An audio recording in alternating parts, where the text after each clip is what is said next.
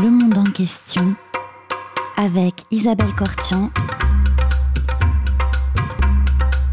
Comprendre le monde tel qu'il est et tel qu'il n'est pas. Bonjour à toutes et à tous et bienvenue sur Radio Cause Commune 93.1 dans le monde en question. Aujourd'hui, j'ai le plaisir de recevoir Clément Terme et nous allons parler de l'Iran. Clément Terme, bonjour. Bonjour. Vous êtes chercheur post-doctorant au sein de l'équipe Savoir nucléaire du CERI à Sciences Po Paris. Vous êtes également membre associé de l'école des hautes études en sciences sociales et vous êtes l'auteur de Relations entre Téhéran et Moscou depuis 1979. C'est un livre et plus récemment, vous venez de diriger la parution d'un ouvrage intitulé L'Iran et ses rivaux entre nations et révolution aux éditions Passé Composé. C'est un ouvrage collectif dont vous avez dirigé la publication et qui fait un peu le point 40 ans, plus de 40 ans après la révolution euh, iranienne qui a chassé le Shah d'Iran du pouvoir et installé une république islamique vous faites le point sur la diplomatie euh, de l'Iran. Pour commencer, si vous le voulez bien, euh, je veux un tout petit peu pour nos auditeurs rappeler que donc euh, il y a 41 ans, au mois de février, l'ayatollah Khomeini, après le, départ du Shah d'Iran, arrive au pouvoir et la République s'instaure et depuis, l'Iran n'a pas encore trouver euh, sa place dans euh, s'intégrer dans son environnement régional ni euh, non plus dans la communauté internationale des États. Elle est essentiellement le pays est essentiellement perçu comme déstabilisateur. On reproche à l'Iran en gros, hein, vous allez préciser euh, tout cela, euh, de vouloir accéder à la bombe atomique, de euh, vouloir d'avoir une capacité balistique qui mette en danger son environnement régional, et on lui reproche aussi des ambitions hégémonique, on va dire, dans la région. Alors, euh, un régime de sanctions très fort est imposé euh, à l'Iran depuis de très nombreuses années, mais ce régime de sanctions a effectivement pris des dimensions très très importantes avec l'arrivée de Donald Trump, qui dit lui-même que c'est le régime le plus sanctions, le plus dur de l'histoire. Donc, je voudrais qu'on commence par parler de comment va la société iranienne aujourd'hui. Alors elle est prise en étau entre, vous l'avez dit, les pressions américaines, la politique de l'administration Trump de pression maximale, et euh, la politique, la stratégie d'auto-isolement de la République islamique, qui, au nom euh, d'une indépendance qui n'a jamais été atteinte depuis 41 ans, euh, a euh, favorisé l'isolement du pays. Et donc la, difficulté pour, pour, la population, c'est euh, d'avoir le choix finalement entre deux mauvaises solutions, c'est-à-dire le chaos qui, qui suivrait l'effondrement de, de, la République islamique ou de subir euh, disons, une situation de statu quo dans laquelle le, changement politique est impossible puisque la République islamique ne peut pas se réformer. Après 41 ans, on a connu beaucoup d'échecs des tentatives de réforme et une volonté de changement euh, qui vient du bas de la société. Donc une volonté de libération, de l'égalité homme-femme, euh, une volonté d'avoir un pays normal finalement, d'avoir une normalisation des relations internationales et l'intégration dans la mondialisation économique. C'est quelque chose, c'est une demande qu'on retrouve aussi aujourd'hui en, Irak et au Liban. Euh, de dépasser euh, l'idéologie islamiste et d'avoir finalement euh, un environnement qui permette le développement socio-économique des pays, qui serait la priorité première de l'État. Alors que dans le cas de la République islamique, la priorité première, c'est le maintien au pouvoir du régime et, euh, disons, une crise de confiance de plus en plus profonde entre celui-ci et la majorité de la population. Alors, on va parler effectivement de cette euh, crise de confiance qui euh, s'est manifestée peut-être, on veut dire, à partir de 2009. Euh, qui s'est répété, enfin on en a vu des manifestations à l'extérieur en 2017-2018 et en 2019 aussi avec des manifestations qui se sont produites. Je vais vous laisser en parler si vous le voulez. Euh, mais cette crise de confiance, elle vient de prendre quand même une dimension tout à fait... Euh, importante, enfin une grave crise de défiance et peut-être même une crise de légitimité de, la République aux yeux des citoyens de la République d'Iran avec l'épidémie du coronavirus, Covid-19, que les autorités ont d'abord, euh, dont les autorités ont nié l'émergence, puis elles en ont minimisé l'ampleur. Et euh, aujourd'hui, on a fait appel à l'OMS pour essayer de, voir comment on peut prendre les choses en main. Oui, alors la, crise de confiance, elle est née vraiment de, dès le début hein, pour la, classe aisée, donc dès le début, dès la révolution finalement, hein, de 79. Oui, puisqu'il y a eu la création, l'émergence d'une diaspora iranienne. Oui, tout à fait. Ils sont pas, beaucoup sont partis. Ceux qui avaient les moyens sont partis. C'est ça. Donc déjà, c'était un phénomène qui était beaucoup euh, enfin, d'une moindre ampleur à l'époque du Shah, même s'il y avait déjà la fuite des cerveaux, euh, il n'y avait pas une diaspora iranienne de plusieurs millions d'Iraniens à l'étranger. Donc euh, la première vague, c'est la classe aisée. Ensuite, à partir des, des années 90, les classes moyennes aussi commencent à se détacher. D'abord les intellectuels, les journalistes, euh, il y a eu aussi les minorités ethniques qui se sont progressivement détachées euh, de manière, euh, disons, visible dans l'espace public. Les étudiants, mhm. donc on a les premières manifs étudiants en 99 et on a les, les, militantes pour les droits des femmes. Donc ça, ça émerge des années 90. Mais vous avez raison, la crise apparaît dans l'espace public de manière massive avec des millions d'Iraniens en 2009. Mais là, c'était surtout la classe moyenne. Et aujourd'hui, en 2017-2018, on a vu la classe populaire Mhm. donc qui était le fondement de la légitimité révolutionnaire du régime. Donc la raison d'être, c'est comme ça que le régime justifiait euh, la victoire de la révolution de, 78-79. Et là, c'est un, défi beaucoup plus difficile à surmonter pour le régime, euh, parce qu'il se fait aussi dans le contexte euh, du crash de l'avion ukrainien. Où oui, c'est un deuxième facteur qui a effectivement. C'est ça, début, début, janvier, puisqu'il y a eu un mensonge. Donc. Mhm. Deuxième mensonge, hein, oui. Oui, donc ça fait, si vous voulez, il y a une série mais le paradoxe en Iran, c'est qu'il y a une société civile qui continue à exister, notamment au niveau du, des, du personnel de santé, qui sont remarquables, qui se battent. Donc, si vous voulez, c'est toujours pareil. Il y a une qualité, une intelligence collective qui, demeure, mais dans un cadre qui ne favorise pas l'émergence des talents, la méritocratie. Donc, c'est euh, ce décalage, si vous voulez, entre la nature du régime euh, qui n'est pas transparent, donc on le voit avec le cas, le cas du virus où la maladie a été dissimulée pendant au moins deux mhm. semaines.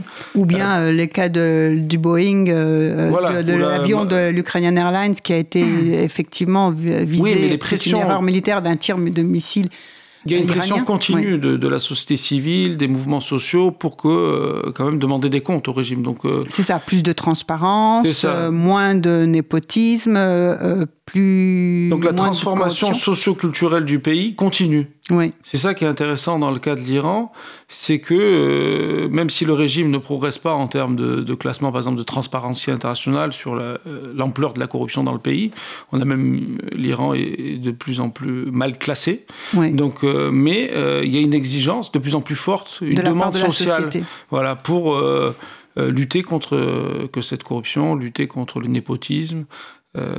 Et l'idéologie, surtout l'idéologie qui, est celle du fondateur de, la République islamique, de l'ayatollah Khomeini, et qui a une tendance à enfermer le pays vis-à-vis du monde extérieur qui est présenté comme hostile. Mhm. Et c'est ça le, euh, le régime joue là-dessus, c'est-à-dire qu'il utilise les théories du complot. On l'a vu aussi dans le cas du virus. Hein, c'était un complot de l'administration Trump, etc. Euh, pour justifier euh, ses propres turpitudes, si vous voulez, sur la scène politique intérieure. Mais ce qu'on voit, c'est que ces techniques, en fait, de propagande ne fonctionnent de moins en moins bien du fait de l'émergence des médias en persan à l'étranger et aussi du rôle que joue la diaspora iranienne qui maintient une ouverture du pays euh, du fait des liens euh, familiaux aussi, et, de la capacité aujourd'hui, grâce aux nouvelles technologies, à s'informer par d'autres moyens que ceux de la République islamique. C'est ça qui explique en fait le paradoxe d'une société civile dynamique, euh, même si elle est très affaiblie par le conflit irano-américain actuellement. Et voilà, donc l'Iran attaque la nouvelle année iranienne qui commence au mois de mars dans une position très difficile, avec mhm. une, contraction de l'économie qui atteint près de 10% selon les chiffres officiels. Hein et euh, la chute des prix du pétrole. Une inflation très de 40%. Donc, 40%, euh, l'augmentation du prix de l'essence qui avait euh, effectivement causé, enfin, c'était pas l'augmentation, enfin, la multiplication par trois du fait que l'État ne subventionnait plus le prix de l'essence, qui a déclenché des manifestations en Iran Est-ce qu'on peut revenir sur ces manifestations et le bilan lourd de la répression qui s'en oui, est il y a eu près de plus de 300 morts en novembre 2019, selon euh, les chiffres des, des, des ONG basées à l'étranger. Mais en Oui, fait, Amnesty International essentiellement, c'est oui. ça. Mais en fait, on ne connaît pas. Il y a plusieurs centaines, mais les Américains disent 1000, donc c'est très difficile de On savoir quel est le chiffre euh, réel, parce que les, les autorités de la République islamique disent que ces chiffres sont faux, mais ne veulent pas en donner d'autres. Ouais. Donc là, on est face quand même à une désinformation euh, qui euh, n'est plus très crédible parce qu'elle propose même plus de récits alternatifs euh, aux chiffres proposés à l'étranger. Mais ce qu'on voit, c'est que la classe populaire est prête à prendre des risques pour, disons, ne pas permettre la perpétuation éternelle du statu quo. Et oui, et alors ces manifestations se sont déroulées dans plusieurs villes et sur à peu près l'ensemble de l'espace iranien? Oui, et, surtout, ce qui est, ce qui est nouveau, c'est que ça permet plus au régime de jouer euh, sur le discours de la stabilité autoritaire. Oui. de dire que c'est soit le maintien de la République islamique, soit le chaos. Puisque aujourd'hui, on sait que le maintien de la République islamique va générer des tensions sociales et euh, des confrontations dans l'espace public. Donc là, il y a vraiment euh, une difficulté nouvelle pour la République islamique, euh, au-delà de la crise de confiance, de la crise de crédibilité, c'est de surmonter finalement euh, cet affaiblissement de sa propre propagande et du discours sur la stabilité face au chaos, qui est le principal argument en raison du contexte régional et des guerres américaines en Afghanistan en 2001 et en Irak 2003, qui ont fait émerger des États faillis aux frontières de l'Iran. Et donc la force du, du régime iranien, c'était de dire euh, c'est soit la République Soit moi, islamique, soit le chaos. soit la guerre américaine. Et euh, alors dans ces manifestations, euh, dans ces manifestations en 2019, euh, la répression a du- Enfin, elles se sont passées aussi au Liban. Il y a eu des manifestations également au Liban et euh, en Irak. Et euh, finalement, on voyait une sorte de convergence des demandes de la part des sociétés civiles pour plus de transparence, plus de démocratie, euh, plus d'implication euh, dans la- l'amé- l'amélioration de la situation économique des, des- gens. Et donc euh, l'Iran, réprimant ces manifestations, apparaissait comme qui se voulait révolutionnaire idéologiquement, apparaissait comme une puissance réactionnaire, de même que tout ce, en réprimant ces manifestations. Est-ce que ce changement aussi a été noté par les, les, les, les- les populations? Est-ce qu'il y avait une sorte de sentiment de convergence euh, des, des, des luttes euh, Oui, il y avait des, des, En des tout cas- slogans, des slogans, mais euh, il n'y a pas, en tout cas, d'organisation régionale des luttes. Oui, C'est juste des- une convergence symbolique au niveau des slogans, des revendications, mais il n'y a pas d'organisation commune des manifestations. Par contre, il y a une, une organisation régionale de la répression, oui. parce que le réseau d'influence de l'Iran, qui va du Hezbollah libanais euh, aux, aux milices populaires euh, En en, Irak. Irak, et aux, gardiens de la révolution et aux bassistes, je les mobilisés à l'intérieur de l'Iran. Là, il y a une coordination, il y a des techniques de répression qui sont utilisées de manière commune.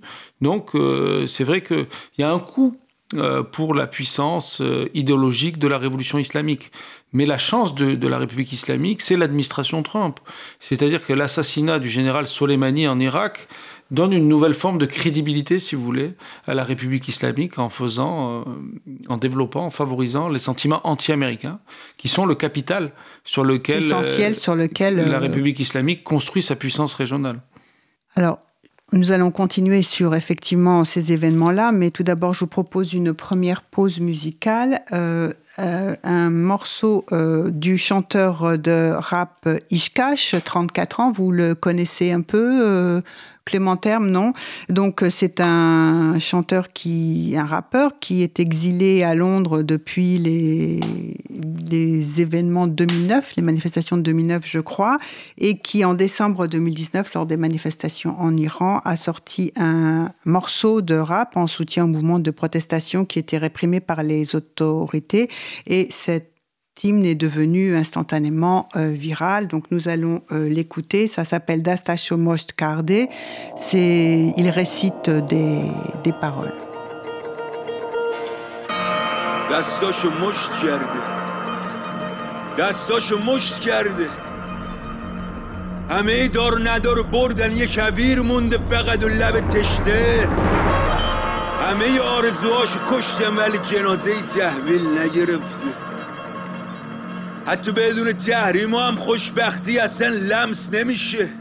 انگار وطنش مستعمره است پشیزی واسه ملت خرج نمیشه. صبح و شب سگ دو می‌زنه آخر ماه باید قرض بگیره. تو خیابون واسطاده که یه جوری حقشو پس بگیره. اینا شهربند نمی‌خوان برده می‌خوان. تو سلول صدا زجه میاد و می‌خواد چند ده قتل و غارت تموم شه. چندین سال اشکشو در آوردن و دیگه اشکی واسه گاز اشکاور نمونده.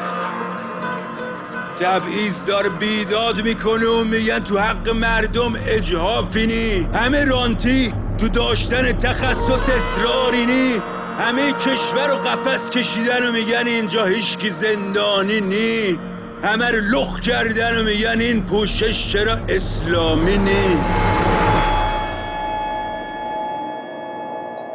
داد می‌زنه. که این جنایت رو از یاد می‌بره. دار جون به لب رسیده رو فریاد می‌زنه. ما همه با هم هستیم.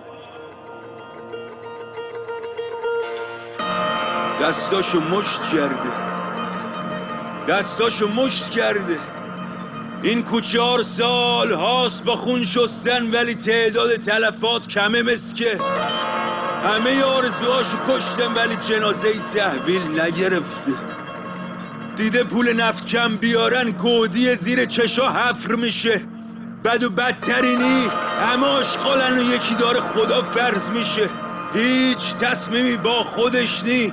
باز تنش بگی تا اینکه پول مملکتش داره کجا خرج میشه. میگن حریم شخصی ولی گلوله میاد تو خونه و وشیش رد میشه. مملکت رو به خون کشیدن و خبر کشته شده های یه جا دیگه پخش میشه. لاله ها زیر پوتین له میشن و پیرن خونی زیر پای آقازاده فرش میشه. آتیشایی که تو منطقه به پا کردن تکلیف مردم روشنترن. دلایی که سرد شدن از جسدای توی سرد خونه خونکترن مظلومای کشته میشن همه دوازده ماه محرمن. صدا ترکیدن بغز میاد و میگن این اشرار مسلحن.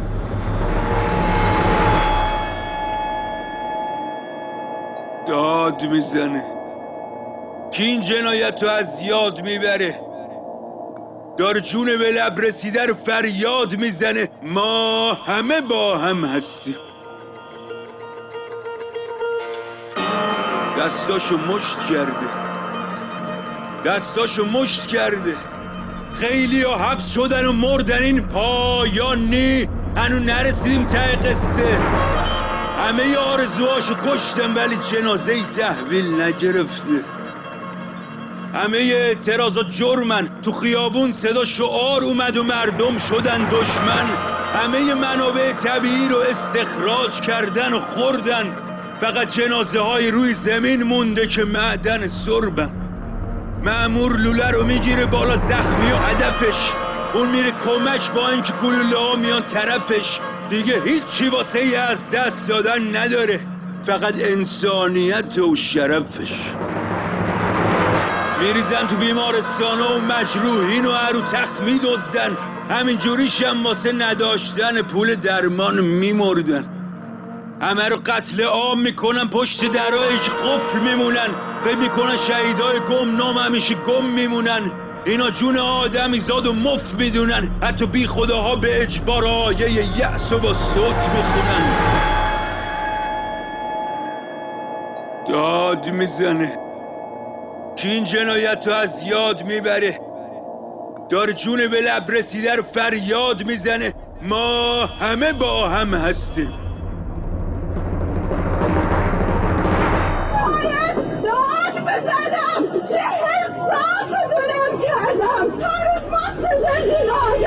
Patterson!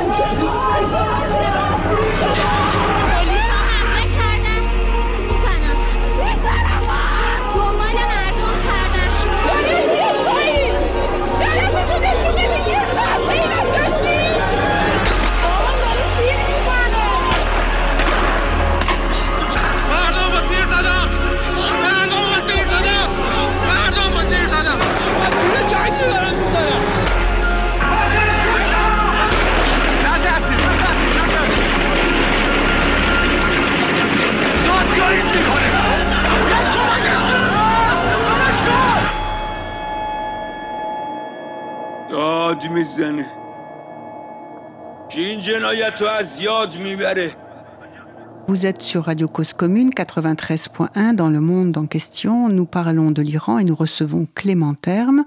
Nous venons d'entendre le chanteur Ishkas qui avait euh, composé euh, ce morceau de rap d'Astachomosh Kardé lors des manifestations de 2019 dans ses euh, chant ou cette, ce, récit ce poétique, il dénonce la pauvreté, le népotisme, la corruption. Il dénonce également la politique d'ingérence dans la région et la répression euh, qui, euh, que subissent les Iraniens dans le cas de ces manifestations.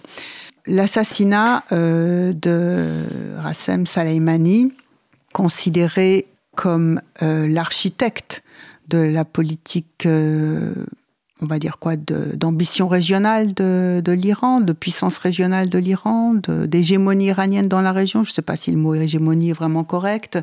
Euh, qu'est-ce que, est-ce que ce fut une onde de choc? Alors c'est surtout euh, une, dimension symbolique hein, pour la République islamique, puisque l'architecte, c'est le guide suprême Ali Ramenei de la politique euh, régionale de l'Iran et lui-même s'inspire de l'héritage de l'ayatollah Khomeini. Donc il y a une continuité idéologique il n'y a pas eu, à part dans les années 90, quand il y a eu le rapprochement avec l'Arabie saoudite, euh, mais qui n'a pas survécu au printemps arabe de 2011, euh, il n'y a pas eu de changements fondamentaux hein, dans les choix stratégiques qui ont été opérés par Roménie au moment de la Révolution, et qui était euh, une révolution en politique étrangère aussi par rapport à ce que faisait le régime du Shah. Parce que ce qui est intéressant dans l'ouvrage, c'est la dimension historique. Le Shah d'Iran, lui, euh, jouait le rôle d'allié de, l'Occident. On l'appelait ah, le, le gendarme du Golfe. Donc lui, il, avait un équilibre, si vous voulez dans sa politique régionale, puisqu'il avait aussi d'excellentes relations avec l'URSS à partir de 1962. Avec Israël aussi. Euh, Israël, c'était pas des relations diplomatiques complètes, mais, enfin, il y, avait, des contacts, il y avait une forme de, normalité, même s'il était très prudent hein, en tant que dirigeant musulman du Moyen-Orient, le Shah et qu'il soutenait aussi la cause palestinienne. Mais il n'en faisait pas, disons, un objectif idéologique majeur de sa politique régionale.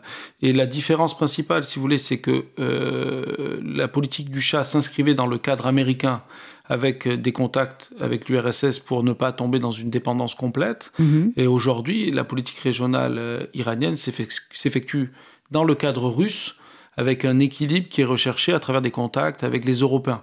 Il y a eu une tentative avec les États-Unis, euh, notamment après la guerre d'Irak hein, en 2003 et les guerres, la guerre d'Afghanistan en 2001, mais euh, même si Obama a réussi à signer l'accord sur le nucléaire, il n'y a pas eu d'entente régionale entre l'Iran et les États-Unis, même à l'époque de la lutte contre Daesh. Il y a eu des convergences tactiques, mais il n'y a pas eu de capacité à, à, organiser ce rapprochement.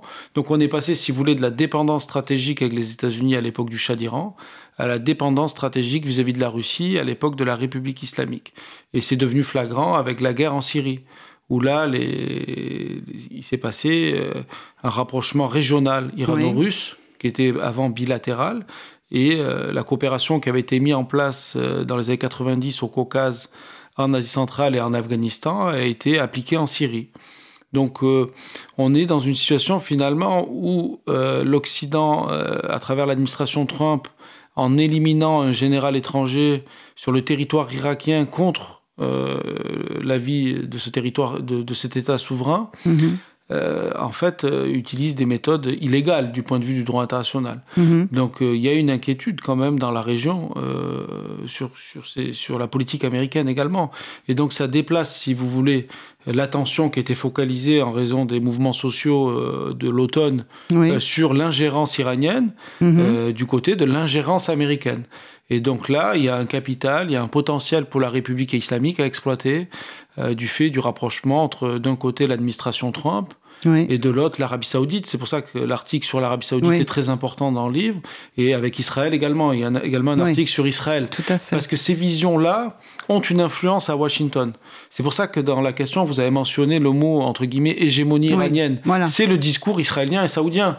Et finalement, en Occident, le, ministre français, par exemple, M. Le Drian, va reprendre, sans citer Mohamed Ben Salman, depuis Riyad, cette expression, en fait, pour flatter. Les mots sont extrêmement, les mots sont effectivement extrêmement importants et euh, souvent euh, de nature idéologique et ne nous aide pas nécessairement à comprendre la situation. Donc, euh, la façon dont l'Iran pouvait capitaliser sur l'assassinat euh, du général Soleimani, bon, elle s'est traduite par la volonté de faire partir les forces américaines d'Irak. Euh, mais en même temps, euh, ça ne débouche pas vraiment sur quelque chose et on voit de plus en plus que l'antagonisme entre les, États-Unis et l'Iran euh, finit par structurer les relations internationales depuis que cette révolution iranienne a existé. Bon, sous l'administration Obama, on a eu une baisse d'hostilité quand même des relations entre les deux pays, un apaisement. C'était d'abord la conclusion de l'accord. Mais c'est surtout euh, favorable pour les pays voisins, notamment l'Afghanistan et l'Irak, parce qu'il y a une contradiction dans la politique de l'administration Trump, c'est-à-dire vouloir retirer les forces américaines du Moyen-Orient en démarrant une, confrontation politique qui peut économique qui peut dégénérer en conflit militaire avec l'Iran. Euh, c'est pour ça que les États-Unis envoient des milliers de soldats dans la région actuellement. Voilà, c'est ça. C'est là la contradiction, parce que on a du mal à comprendre qu'est-ce que veulent vraiment les États-Unis. Est-ce qu'ils veulent un changement de régime Ils veulent gagner sur tous les tableaux, c'est-à-dire ils veulent gagner contre l'Iran en, détruisant l'économie iranienne. Et euh, même si l'objectif affiché n'est pas le changement de régime, on peut se poser le, la question. le changement de comportement, de fait, la politique qui est menée est, extrêmement euh, disons, contraignante sur le plan économique pour la République islamique. Et, pour les gens, enfin pour les gens, enfin, ah oui, pour la vie quotidienne de la population, bien sûr qu'il y a une dégradation de, la contraction de l'économie de 10%. Donc il y a un effet d'appauvrissement du pays. Donc ça, c'est une des conséquences immédiates euh, de la politique américaine. Oui, puis il faut le voir sur des décennies, hein, parce que oui, c'est pas simplement. Euh, oui, oui, c'est pas nouveau, mais l'intensification, là, oui, elle est très. Oui, mais c'est lié à, en fait à l'arrêt des exportations de pétrole, à part la Chine qui continue à importer un peu de pétrole iranien. Donc c'est vrai qu'il y a encore les partenaires de l'Iran, euh, la Russie sur le plan politique et sécuritaire et la Chine sur le plan économique qui sont étudiés dans le livre. Euh, qui sont importants pour la République islamique, mais euh, ils ne peuvent pas euh, contrebalancer, si vous voulez, l'arrêt du commerce irano-européen, qui est en baisse de 75% sur l'année dernière par rapport à l'année précédente et euh, l'arrêt des relations euh, avec euh, les autres pays consommateurs de pétrole iranien, à part la Chine qui continue un petit peu, donc le Japon, la Corée du Sud. Donc il y a beaucoup de clients de l'Iran qui se sont détournés de l'Iran en raison des pressions américaines. oui, mais suivent. Donc c'est-à-dire ce qui est intéressant, c'est la capacité de l'administration Trump à définir l'agenda stratégique international. Donc il y a une impression de victoire du côté de l'administration Trump, ce que nous on voit comme des contradictions, eux le perçoivent comme un succès. Mais le succès, en fait, ne se mesure pas à l'aune de des objectifs. C'est-à-dire, les objectifs ne sont pas réalisés. Et euh, là, il y a un problème, parce que l'objectif de dénucléarisation de l'Iran ou de ralentissement du programme nucléaire, c'est le contraire qui se produit. Euh, le changement de politique régionale, c'est le contraire qui se produit. Donc, euh, ça, ça fonctionne sur le plan économique. Euh, donc appauvrissement du pays, mais ça fonctionne pas euh, sur le plan politique. Donc les sanctions ne sont pas un succès politique, simplement euh, elles isolent encore plus le pays, elles enferment l'Iran dans un carcan, mais on ne voit pas d'issue, c'est-à-dire qu'il n'y a pas de porte de sortie qui est proposée par l'administration Trump à la République islamique. Mais la nouveauté, c'est que depuis ces derniers mois, il y a une opposition à un conflit militaire ouvert mm-hmm. dans la région entre l'Iran et les États-Unis. Donc, euh, il y a certains acteurs qui se repositionnent, comme les Émirats arabes unis. Oui, alors par euh, exemple. Et donc là, eux, ils étaient très favorables à l'administration Trump et la politique de pression maximale. Oui. Mais aujourd'hui, ils craignent euh, une guerre. Donc, on craint une déflagration, on craint un conflit parce qu'on ne sait pas toutes les conséquences qu'il pourrait avoir. Exactement. Donc là, il y a une tentative de modérer euh, la politique de l'administration Trump. C'est pour ça que c'est important sur l'Iran d'avoir le point de vue des rivaux. Bah oui. Parce que finalement, ils ont aussi une influence euh, sur euh, cet affrontement irano-américain. Mhm. Et alors, par exemple, donc vous avez parlé des, des Émirats arabes unis. Quels sont aussi d'autres partenaires qui peuvent avoir une influence sur les États-Unis? Il y a l'Arabie Saoudite, évidemment, euh, qui a peur d'un conflit également, donc parce que c'est euh, quand même un pays pétrolier important, qui dépend aussi des marchés internationaux. Donc un conflit dans le Golfe Persique, euh, avec une perturbation des, trafics des pétroliers, n'est pas, voilà, pas favorable aux intérêts pétroliers saoudiens non plus. Donc euh, ils sont d'accord pour un containment économique de la République islamique, mais pas un conflit ouvert. Et Israël également qui joue un rôle important, puisqu'il y a aussi euh, une justification du retrait de l'accord euh, par l'administration Trump en mai 2018 qui était fondée sur les informations israéliennes. Et donc là, il y a quand même une capacité d'influence qui est assez importante sur les décisions qui sont prises aux États-Unis. Mais en même temps, il y a aussi une crainte d'une guerre régionale. Donc c'est un équilibre entre les deux. Les préférences politiques, oui, mais la stabilité d'abord.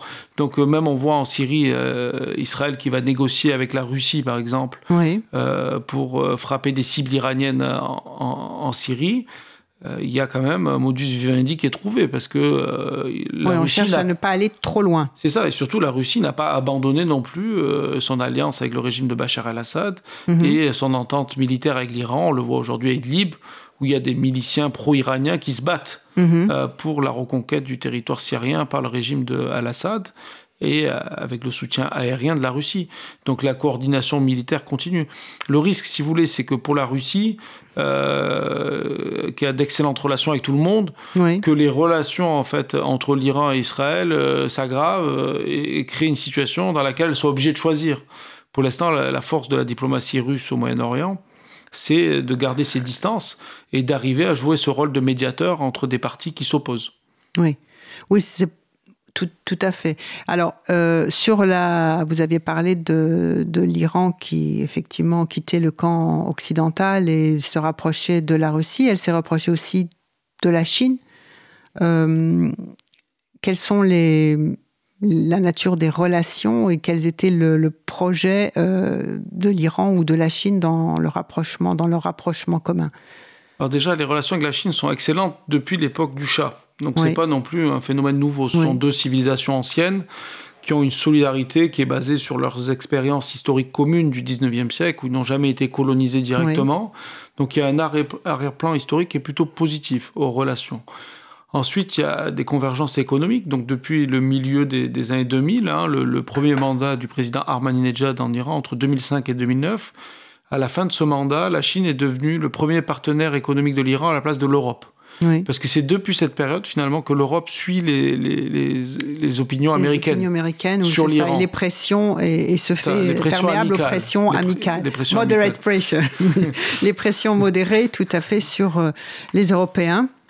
Donc là, on voit que la Chine a une capacité de résilience qui est plus importante euh, que les pays européens face aux pressions amicales euh, américaines, et donc peut continuer à commercer avec l'Iran mais euh, la dépendance stratégique économique euh, de l'Iran vis-à-vis de la Chine est impopulaire. Comme l'alliance du Shah avec les États-Unis était devenue impopulaire aussi à la fin, dans les années 70. On l'a vu au moment de la Révolution. Donc il y a un vrai risque pour la République islamique. On l'avait vu en 2009 où les gens criaient mort à la Russie au lieu de crier mort à l'Amérique mhm. en réponse au slogan du régime. Euh, d'une impopularité de cette diplomatie euh, d'alliance ou en tout cas de recherche d'un partenariat stratégique avec la Chine et la Russie, parce que ces deux pays vont quand même à la fin donner la priorité à leur relation avec Washington. Mhm. Et donc euh, même s'ils sont moins susceptibles de d'obéir aux injonctions américaines, ils vont quand même utiliser, négocier leur politique iranienne dans leur relation avec les États-Unis. Et donc l'Iran se retrouve isolé et n'a pas de solution positive, donc euh, est toujours dans une forme euh, ce que le guide suprême appelle euh, la résistance. Mais cette résistance a un coût.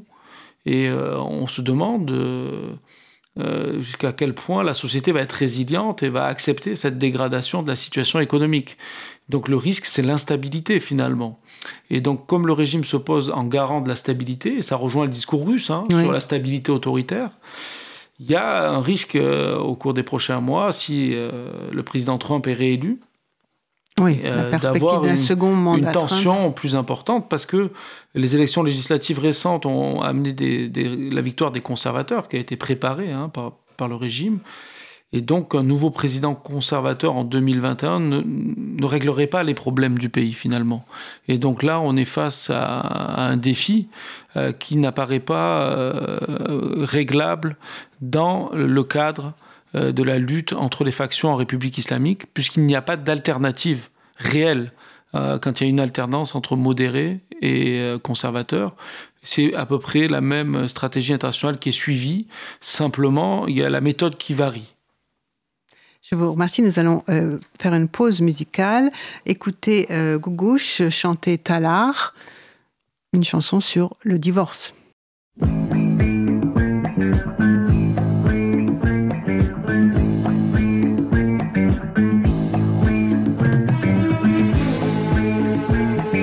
Cause commune, cause-commune.fm 93.1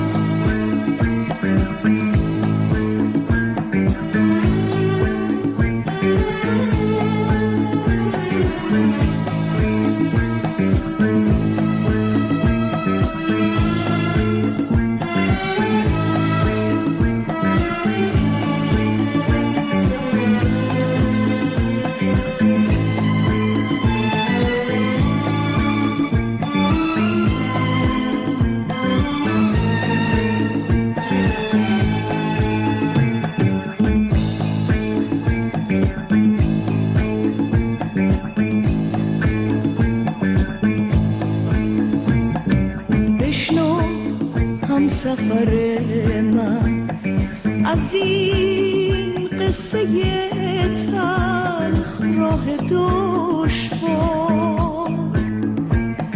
ای تو تک چراغ این شب این که گذشتن از کنار قصه ها.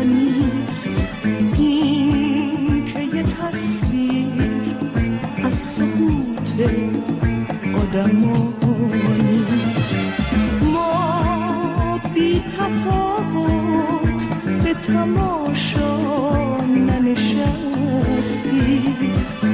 ما خود دردی نگاهی گذرانی. سفر چه تلخه در امتداد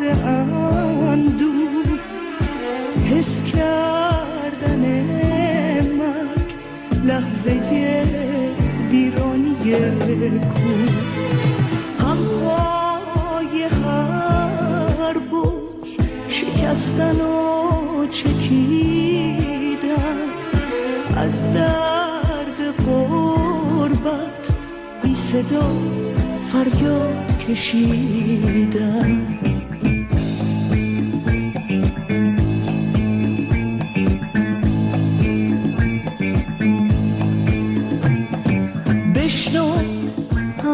سر با هم ره سپاره راه دردی با هم لحظه ها را گریه کردی ما در صدای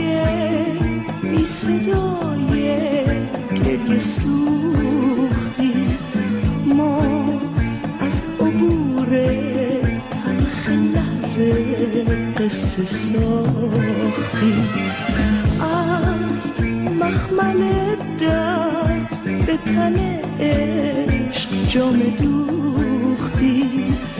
تا عجز خود را با هم و بی هم شناختی. تنهایی رفتی به عجز خود رسید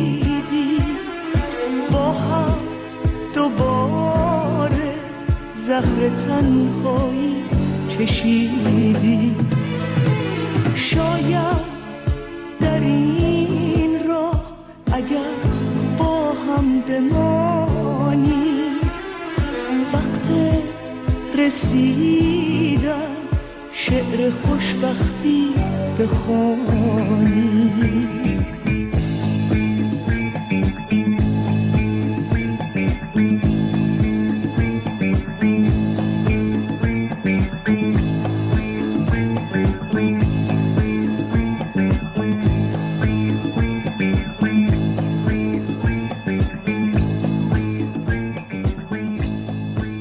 Radio Cause Commune 93.1 dans Le Monde en question. Nous recevons Clément Terme et nous parlons de l'Iran. Clément Terme, la politique étrangère de l'Iran, elle est nationaliste Alors, Est-ce que les Iraniens euh, sont nationalistes et vont défendre leur pays euh, qui se sent encerclé par euh, une hostilité internationale ou rejeté Comment Alors, la politique étrangère de, de, la République islamique, au début, voulait dépasser le nationalisme. Parce que pour l'ayatollah Khomeini, euh, ce qui valait, c'était l'internationalisme islamique. Pour lui, la nation, c'était un complot de l'Occident pour diviser la communauté des musulmans, l'Oumma.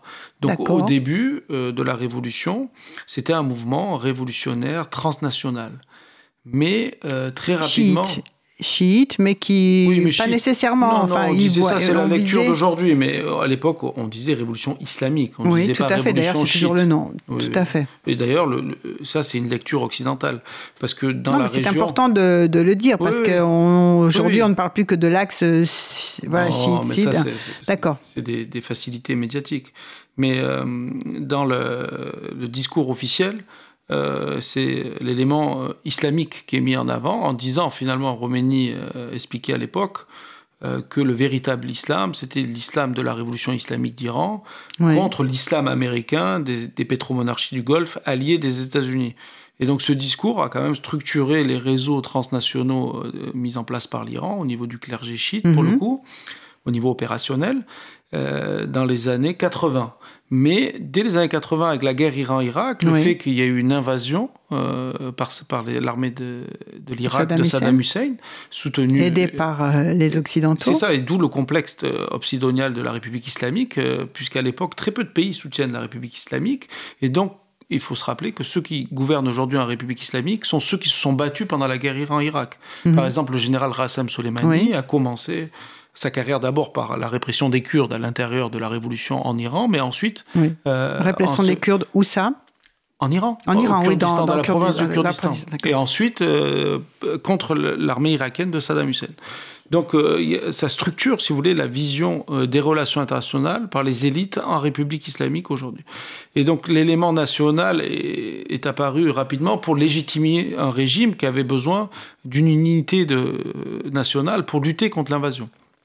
Mais une fois la guerre terminée, euh, du fait de l'impopularité euh, de l'idéologie de Roménie euh, après une dizaine d'années de, révolution, ils ont dû recourir à des idéologies d'anciens régimes qui étaient mobilisées par la monarchie, par la vie, sur l'Iran éternel, si vous voulez, sur le passé pré-islamique. Et donc là, on, a vu un syncrétisme de voilà, l'islamo-nationalisme, oui. avec des références à Persépolis, à avant l'islam, même si la préférence, euh, si on regarde les livres scolaires, mhm. est très clairement dans l'enseignement de l'histoire sur la période euh, après, euh, postérieure à l'invasion arabe au 7e, 8e siècle. Mhm. Donc le tropisme initial continue, mais il y a eu une flexibilité idéologique du régime qui a su euh, faire une fusion islamo-nationaliste pour se relégitimer euh, du fait euh, de l'affaiblissement idéologique de la révolution à l'intérieur du pays. Mais on pensait à l'époque que l'idéologie était forte à l'extérieur. Il y mhm. avait une adhésion, notamment du fait du rejet de l'existence d'Israël, la proximité avec les frères musulmans. donc il y avait au sein du monde arabe, notamment à l'époque du président Ahmadinejad, entre 2005 et 2013, euh, si vous voulez, le sommet de la popularité de l'Iran, c'est en 2006 la, guerre du Hezbollah contre euh, l'attaque israélienne au Liban. Oui, avec euh, ces roquettes qui. Il y a une vraie popularité de la révolution islamique dans le monde arabe. Mais si vous voulez, le retour du nationalisme dans le mhm. monde arabe à la suite des printemps arabes, c'est ce que j'appelle l'émergence d'un patriotisme économique par le bas, oui. fait que euh, la proposition de l'Iran d'avoir une idéologie transnationale et d'adhérer à une révolution islamique qui n'aurait pas de frontières ne fonctionne plus. Mhm. Euh, parce qu'aujourd'hui, euh, la priorité de la jeunesse au Moyen-Orient, c'est l'amélioration de la situation économique. Donc c'est pas forcément la lutte contre Israël. Mais on le voit de manière temporaire, comme avec l'assassinat de Soleimani, des poussées d'anti-américanisme vont relégitimer l'idéologie de la révolution islamique. Mais je pense que sur le fond, le retour des nationalismes euh, séculiers, notamment le nationalisme séculier irakien, menace l'influence régionale de l'Iran. Et à l'intérieur de l'Iran, on observe le même phénomène où on, a vu lors des manifestations des classes populaires euh, des slogans pour euh, soutenir le fondateur de la dynastie par la vie, Reza Shah. Donc des références quand même à l'ancien régime euh, qui sont de nature à inquiéter les dirigeants révolutionnaires de la République islamique parce que euh, Reza Shah était connu euh, pour sa politique de sécularisation et de séparation du politique et du religieux. Qui avait amené en réaction justement un retour des religieux. l'histoire n'a pas de sens, mais euh, disons que euh, c'est intéressant qu'après 41 ans de révolution islamique, au niveau des manifestations populaires et spontanées, on ait ces références, sachant les risques que prennent les gens qui manifestent. Donc on voit cette nostalgie hein, pour, pour l'époque précédente et le retour du nationalisme traditionnel iranien, si vous voulez. Donc l'instrumentalisation du nationalisme par l'idéologie de la République islamique euh, rend euh, difficile aujourd'hui, si vous voulez, euh, l'émergence d'un nouveau pays, parce que le guide suprême considère qu'il représente tous les Iraniens. Et dès qu'un Iranien manifeste ou conteste le régime, il dit qu'il est manipulé par l'étranger. Donc il y a cette instrumentalisation qui continue et il sera très difficile d'avoir une redéfinition, une ouverture, si vous voulez, de l'idéologie de la révolution islamique qui soit plus que cosmétique c'est-à-dire pour rallier des soutiens, notamment au moment des élections, où le guide a dit il faut que même ceux qui sont contre la République islamique aillent voter. Aillent voter, oui, mais ça n'a patriotique.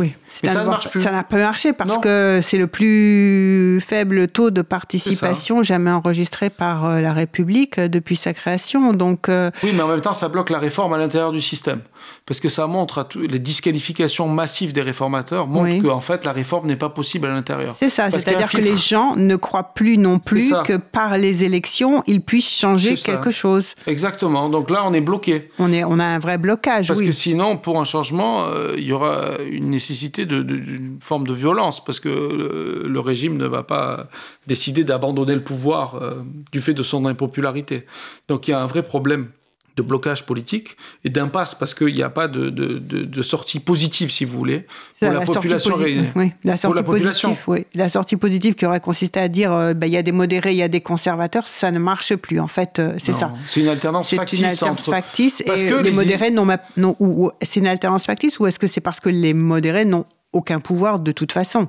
Même s'ils arrivent euh, à être les, les modérés ont toujours été une variable d'ajustement des, conservateurs. Mais ils étaient quand même utiles pour le système dans le sens où ils pouvaient euh, maintenir l'impression superficielle d'une unité nationale et surtout de maintenir les critiques à l'intérieur du système. Parce que l'avantage d'avoir une semi-opposition, mhm. c'est d'avoir euh, le débat à l'intérieur du système plutôt qu'à l'extérieur. Pas de force extra-parlementaire, oui. Ou de forces tout simplement euh, qui sont favorables au changement de régime. Mhm. Donc le risque, en fait, c'est que la, euh, il y a une partie significative de la population se disent que le changement de régime est préférable au statu quo. Pour l'instant, la peur du chaos euh, semble bloquer euh, cette hypothèse. Mais mhm. je pense que si paradoxalement, il y a une nouvelle administration américaine plus modérée, qui a une politique un peu plus subtile, il est possible que ces forces sociales favorables au changement puissent à nouveau s'exprimer en Iran. Et alors, est-ce que vous pensez qu'il y a une chance qu'une euh, autre politique américaine euh, se mette en place?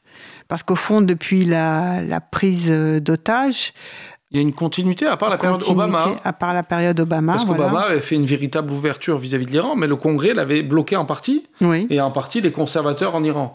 Donc il y avait une alliance des partisans du statu quo des deux côtés.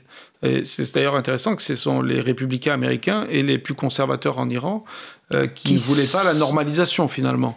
Donc euh, là, il y a un vrai euh, pour le prochain président américain, notamment si c'est Bernie Sanders, parce que Joe Biden, finalement, c'est un démocrate centriste, donc on ne voit pas vraiment la perspective d'une nouvelle politique iranienne. Mais avec Bernie Sanders, oui, ça sera un vrai test pour la République islamique, parce que ce sera très difficile de maintenir le même niveau d'adhésion à l'anti-américanisme sous Bernie Sanders. Déjà que même sous Trump, la population a tendance à donner la responsabilité de la situation actuelle au régime de la République islamique et non pas à mhm. l'administration Trump. Donc, euh, parce que la, propagande a trop insisté sur les sanctions, sur la victimisation. Oui. Euh, c'est un double discours, si vous voulez, de victimisation à l'intérieur euh, face à la politique de changement de régime américaine et, disons, d'exaltation de la, de, la puissance iranienne à l'extérieur, dans la région. Donc, c'est vrai que euh, les deux propagandes, la propagande américaine et la propagande de la République islamique, avaient tendance à valoriser la puissance régionale de l'Iran, oui. Euh, alors qu'il y avait des vulnérabilités qui étaient très profondes. Et on les a vus apparaître à l'extérieur avec les manifestations en Irak et au Liban, mhm. et à l'intérieur, où, sur le plan populaire, il y a une contestation des choix diplomatiques du régime euh, et une volonté de donner la priorité à la au développement économique du pays. Et donc là, on peut espérer, à long terme en tout cas, qu'il euh, y ait une situation nouvelle en Iran qui permette l'expression euh, de ces forces sociales dans le cadre politique.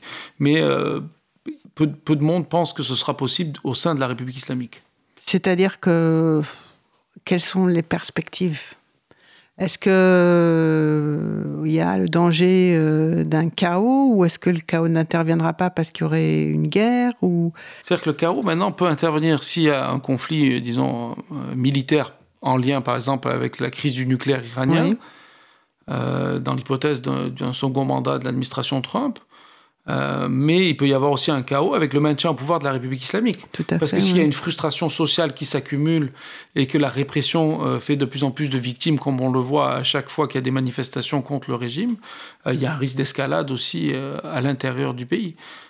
Clément Terme, quelles sont les attentes de la jeunesse en Iran? Alors le problème de la jeunesse en Iran, c'est qu'il y a... Sachant que combien 70% de la population a moins de 30 ans à peu près, c'est ça? Non, ça c'était il y a longtemps. Ça, mais il y a parce longtemps. qu'il y a une transition démographique, donc euh, il, y a, il, y a, une jeunesse euh, importante en Iran, mais c'est surtout le cas de, de, la jeunesse diplômée qui est intéressant. Oui. C'est-à-dire que les meilleurs étudiants euh, qui ont été formés par la République islamique, donc oui. c'est vrai qu'il y a une démocratisation de l'enseignement supérieur en Iran, avec des universités sur tout le réseau euh, euh, du territoire national, dans les villages, euh, avec les universités Azad, donc privées, oui. Euh, qui permettent, si vous voulez, une démocratisation de l'enseignement supérieur et l'accès au diplôme de master euh, d'un nombre important euh, d'une classe d'âge. Donc euh, on a même des, des, des, chiffres qui sont parfois au-dessus de ceux de, de la France pour l'accès à, à l'université. À, l'université. Mais il y a deux, deux écueils. D'abord parce qu'il y a un filtre idéologique pour entrer euh, dans le système, c'est-à-dire qu'il y a un concours, oui. mais dans lequel il y a des épreuves qui sont liées, euh, disons, euh, à l'idéologie du système de la République islamique, donc qui, qui filtre, qui crée une distorsion de concurrence. Donc il y a aussi des, des clientèles du régime qui vont avoir un accès favorisé à l'université. Ensuite, donc là, il y a un petit groupe qui est mobilisé, qui contrôle, qui surveille les autres, qui est instrumentalisé par le pouvoir pour surveiller le dortoir universitaire, etc., et contrôler ce que font les autres étudiants qui, eux, aspirent, si vous voulez, à avoir un mode de vie cosmopolite. Le gouvernement en Iran dit euh, occidentalisé. Mais en fait, simplement, ils veulent être des, des- des jeunes normaux comme Avec, les autres euh, citoyens de la comme planète. les autres, voilà, Voilà. ce qu'on appelle la normalité, Le la cosmopolitisme. Oui, c'est ça. Le mélange, La l'ouverture, la, mondialisation, diversité. le téléphone le- portable, le cosmopolitisme. les- les selfies. Donc ça, c'est la majorité. Mais il y a le, la- le petit groupe de la minorité. Donc dans chaque classe, il va y avoir quelqu'un qui va surveiller, etc., qui va contrôler. Et donc il y a une forme de contrôle social qui est très étendue au sein de la jeunesse. Donc ça, c'est le, le premier point qui est important. Donc du coup, ça crée une aspiration euh, au changement qui est frustrée. Mhm. Parce que il y a un groupe qui est à la fois favorisé et qui exerce un contrôle idéologique sur les autres. Donc dans l'espace public, euh, les manifestations sont de plus en plus euh, contre, en rupture, parce qu'il n'y a pas de possibilité de s'exprimer dans le système. Et donc le problème, c'est que la majorité de ceux qui souhaiteraient un changement euh, s'exilent. Donc on a le plus haut taux de, de fuite de cerveau au monde en Iran, Oui. avec euh, plusieurs dizaines de milliers d'étudiants euh, hautement qualifiés qui quittent l'Iran chaque année pour aller étudier dans les meilleures universités occidentales. Donc il y a aussi euh, un intérêt des grandes puissances, euh, des puissances impérialistes, à capter euh, ces talents iraniens et à recruter les meilleurs étudiants euh, étrangers. Donc là, ça crée, si vous voulez, une soupape de sécurité pour la République islamique qui, selon les périodes, essaye de coopter ces talents ou d'autres périodes qui les accusent de trahison par rapport à la République islamique et à l'État iranien. Donc, si vous voulez, ça se joue pour la jeunesse entre d'un côté la demande de loyauté Mhm. qui est conditionnée à une idéologie particulière et de l'autre l'aspiration à avoir une vie normale et à, à s'affirmer au-delà d'une identité islamiste qui restreint le champ des possibles. Je vous remercie Clément Terme. Notre émission va toucher à sa fin. Merci en régie à Paul. Et nous allons nous quitter sur euh, justement un tube pop euh, que la jeunesse iranienne aime beaucoup, Gentleman, chanté par Sazi, un autre chanteur qui, iranien qui est exilé en Californie. À très bientôt pour une prochaine émission. Merci.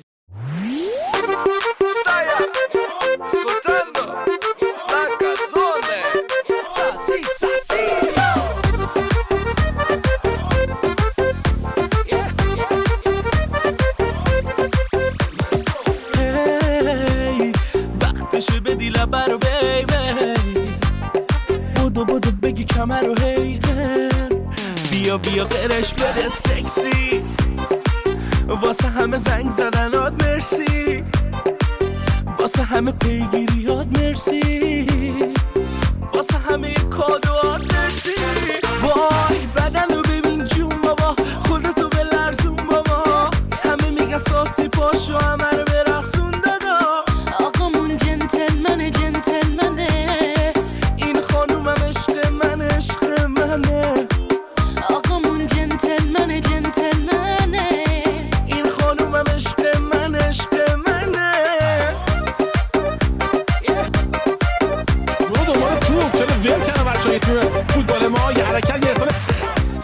مثبت ها رو نگی که پیک چند باری دستت دیدم. اینجا تهرانه. اگه شاخ بشی کار دستت میدن. سلطان سلطان.